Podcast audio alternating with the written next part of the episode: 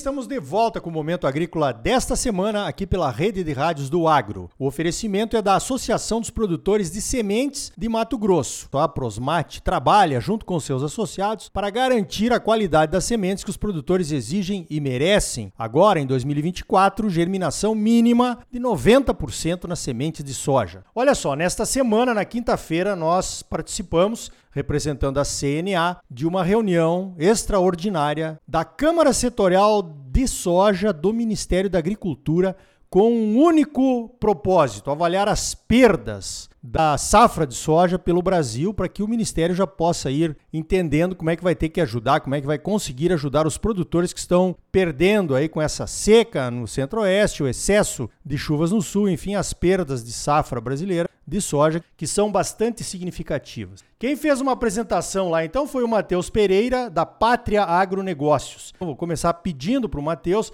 para apresentar a empresa Pátria Agronegócios aqui para os nossos ouvintes. Bom dia, Matheus. Bom dia, Ricardo. Bom dia a todos que estão nos assistindo, escutando, né? É um prazerão estar aqui com vocês, divulgando esses dados que faz fresquinho do forno, né? A Pátria Agronegócio, Ricardo, é uma empresa focada no mercado da soja, do milho, do boi gordo, do algodão. Nós somos uma empresa formada por analistas né, multidisciplinares, são 15 analistas diferentes aqui dentro, cada um com a um foco diferente. Né? Atendemos hoje quase 1.300 clientes em todo o Brasil, do Rio Grande do Sul a Roraima, sem exceção, dentro do estado do Mato Grosso, Rondônia, Pará, todo Tocantins, Matopiba, Centro-Oeste, Sul, Sudeste do país. Ah, então, somos uma das maiores consultorias do nosso Brasil, né? 10 anos de trajetória. Então, o que fazemos na pátria é estar do lado da classe produtiva, né? É entender o que acontece, trazer orientação se esse é o momento né, da gente avançar com o mercado ou se é o momento de uma paciência mais generalizada. Eu sempre digo aqui, Ricardo, que para ser um patriota, né, um integrante da pátria, antes de entender sobre economia, antes de entender sobre o sistema financeiro, tem que entender muito de roça, tem que entender muito da porteira para dentro. Nós somos todos aqui todos os analistas principais da pátria, né, tem um pé bem enterrado na fazenda, conhece bastante dentro da porteira, porque é mais fácil né, a gente ensinar economia para alguém que já entende a dinâmica produtiva do que tentar ensinar aqueles economistas né, a entender como que funciona a dinâmica na praça da roça. Né. Sentem na pele né, toda essa dificuldade do sol a sol, domingo a domingo. Eu vou direto ao assunto aqui, Matheus. Mas ontem, lá na reunião extraordinária, então, da Câmara Setorial da Soja do Ministério da Agricultura, você apresentou uma safra brasileira de soja de 143 milhões 180 mil toneladas. A Conab divulgou a sua nessa mesma semana, 155 milhões. Então, nós estamos aí 8 milhões, quase uma safra paraguaia, né? Entre esses dois resultados que você apresentou e que a Conab apresentou. Não, não estamos criticando ninguém, né? Estamos só mostrando os números, mas eu queria, Matheus, que você falasse um pouquinho da metodologia que vocês usam para chegar até esses números. Pois bem, Ricardo, este é o nosso quarto levantamento dessa safra 23-24. Né? O primeiro levantamento ele foi publicado em dia 16 de maio, né? Onde a gente tinha lá quase 165 milhões de toneladas estimadas né, sobre potencial produtivo. A gente passou por uma redução no dia 18 de julho para 155,8 milhões de toneladas, que é o mesmo número que a Conab hoje publica, né? era algo que a gente já levantava no dia 18 de julho, já contemplando né, toda essa dificuldade que viria pela frente com a presença de El Niño, a dificuldade de janela, a formação de teto produtivo reduzido, né? No dia a 30 de novembro, trouxemos uma nova redução para 150 milhões de toneladas, né? e somente agora né, que a gente tem ah, esse número atualizado, publicado ontem na Câmara Setorial, né, no dia 11 de janeiro. Né, a gente faz tanta pesquisa de campo, né, não só com os nossos 1.300 clientes, mas também com outras pessoas envolvidas, né, assim como a gente contabiliza né, a distribuição de insumos para medir né, o que já foi distribuído de insumos em relação aos fases anteriores, para medir realmente a dimensão total da área semeada.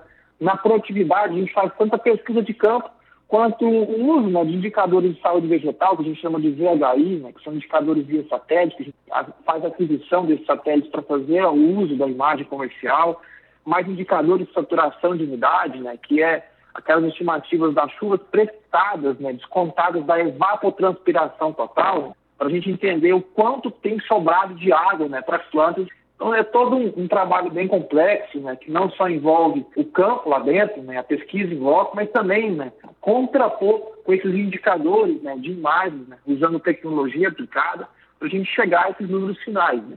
Hoje, 143,18 milhões de toneladas, Ricardo, como você bem disse, é, dentre as principais consultorias né, que fazem a divulgação ao mercado, né, não só dentro do Brasil, mas também de maneira internacional, nosso número é o menor assim como lá no dia 18 de julho apontávamos né, 155 milhões de toneladas, hoje grande parte dessas consultorias voltam né, aos nossos levantamentos que já foram publicados seis, sete meses atrás. Então a gente já está no passo à frente né, e mostrando a realidade de hoje, não a realidade de alguns meses atrás.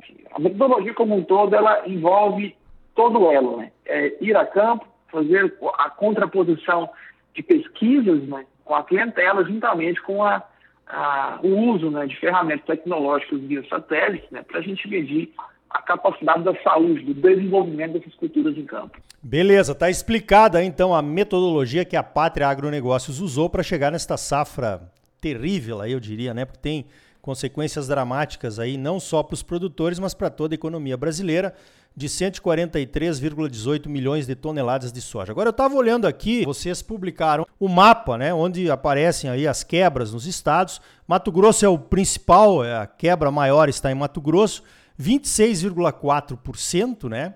E eu queria que você elaborasse um pouquinho a respeito das quebras nos estados aqui para os nossos ouvintes. Infelizmente, né, se tratando de perdas, né, de quebras totais, o Mato Grosso é o que mais sofre esse ano. Tem sido aí o epicentro dos problemas, né? O último é o Nino, né, de, de alta intensidade que vivemos, né, que foi 2016, o epicentro dos problemas foi o estado do Goiás, o estado do Tocantins. Né. Esse ano o epicentro foi deslocado ao Mato Grosso e a Rondônia. Toda aquela região da BR-63 Norte sentido Rondônia é, é, talvez um dos principais ah, focos né, das perdas produtivas dentro do estado Mato Grossense. A gente tem ali um total contabilizado de 17% na redução da produtividade ah, no Mato Grosso, em geral. Né? A safra sai de uma produção de 46 milhões de toneladas no ano passado para 37 neste ano. Então são quase 9 milhões de toneladas de soja somente dentro do estado do Mato Grosso que vão por ralo abaixo. É uma safra paraguaia perdida dentro do estado do Mato Grosso. Ah, e junto com isso temos também o estado do Goiás com 13% de quebra de produção, temos a Bahia também com 17,7% de quebra, né? a Rondônia com 21% de quebra de produção desse ano. Percentualmente falando, né, a Rondônia é onde mais se perde soja nesse ciclo safra 23 24. Né? Porém, né, a relevância da Rondônia para o cenário nacional não é nem de perto tão grande quanto o Mato Grosso. Né? A Rondônia sai de uma safra de 2 milhões de toneladas no ano passado para 1,6 milhão de toneladas neste ano. Minas Gerais também não escapa disso, viu, Ricardo? Temos aí uma quebra de 11% dentro do estado de Minas Gerais, São Paulo também com 16%, Paraná e Santa Catarina com cerca de 11,5% de quebra. O Rio Grande do Sul traz uma, uma elevação de produção. Mas, pessoal, não, não subentendam né, que uma elevação da produção dentro do, do, do estado gaúcho reflita um cenário de qualidade na lavoura. Pelo contrário, Rio Grande do Sul sai de uma safra catastrófica no último ciclo 22-23 para uma safra minimamente regular, assim dizendo, nesse ciclo safra 23 e 24. Matheus, para encerrar o nosso bate-papo, você acha que essa perda ela pode se ampliar ainda nos próximos meses em função de tudo que já aconteceu, por exemplo, com o atraso na semeadura de soja em diversos estados aí? Sim, Ricardo, sim. Recuperação a gente já chega num ponto onde não existe capacidade de recuperação. Porém, novas perdas ainda é provável. Provável, possível, né? a gente vai depender ainda de clima, né? condição climática em janeiro, fevereiro. Apesar de a gente falar muito do Mato Grosso ser o estado mais relevante, calendário mais adiantado do plantio, traços culturais de colheita, né? grande parte do Brasil neste ano né, conseguiu né, entrar em processo de plantio em meados de novembro, estendeu o plantio até o começo de janeiro em alguns casos mais extremos. Então, grande parte da soja brasileira, assim dizendo, não se tratando exclusivamente do Mato Grosso, grande parte da soja brasileira ainda está em processo de florescimento. O clima agora, nesse exato momento, ele é essencial, ele é crucial para desenvolvimento de teto positivo. Então, caso a gente tenha ali a recorrência de um padrão mais seco, temperaturas mais elevadas, né, algo que a gente ainda continua presenciando para estados como Pará, parte do Mato Grosso, Rondônia, parte do Tocantins, oeste da Bahia, a gente pode ter ainda né, um afundamento dessa produção. A gente pode sair desses 143 milhões de toneladas, vir a testar né, números abaixo de 140, porém, né, só o tempo nos dirá. Hoje ainda é prematuro qualquer afirmação né, que reduz ainda mais a produção estimada no Brasil abaixo de 143 milhões de toneladas. Muito bem, eu conversei então com Matheus Pereira da Pátria Agronegócios, que apresentou lá na reunião extraordinária da Câmara Setorial da Soja do Ministério da Agricultura as perdas da safra de soja no Brasil, chegando a um número bem preocupante, né? De 143,18 milhões de toneladas. Matheus, parabéns pelo trabalho e obrigado pela tua participação aqui no Momento Agrícola. Estamos juntos, Ricardo. Fique sempre à disposição. Abraço a todos. Então tá aí. Olha só, na reunião extraordinária da Câmara Setorial da Soja do Ministério da Agricultura, o IMEA apresentou outra face do cenário atual de quebra de safra, que são os preços da soja, que caíram dramaticamente nos últimos dias. Já se fala em soja de 100 reais a saca. Aí o problema só aumenta, é claro. O que fazer? Por enquanto, alertar todos os envolvidos. O governo pode tomar algumas medidas, como prorrogações de parcelas de custeio e de investimentos, preços mínimos melhores para o milho para incentivar o plantio e uma política robusta de fato para o seguro agrícola que não funciona no Brasil. Aliás, nunca funcionou. De qualquer forma, como o financiamento oficial de custeio representa menos de 20% das necessidades do agro, o impacto dessas medidas governamentais será limitado. Todos sabemos, o que resolve uma quebra de safra é continuar plantando e produzindo. Nesse momento de crise, qualquer apoio aos produtores atingidos é bem-vindo. O agro não para. O agro não pode parar. Pense nisso. Você é sempre muito bem informado, ligado aqui no Momento Agrícola. A semente de qualidade é a base da ótima produtividade que todos buscamos.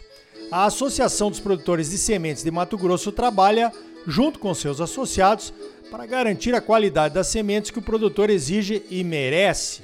Por hoje vamos ficando por aqui. Então até a semana que vem com mais um Momento Agrícola Mato Grosso para você. Até lá!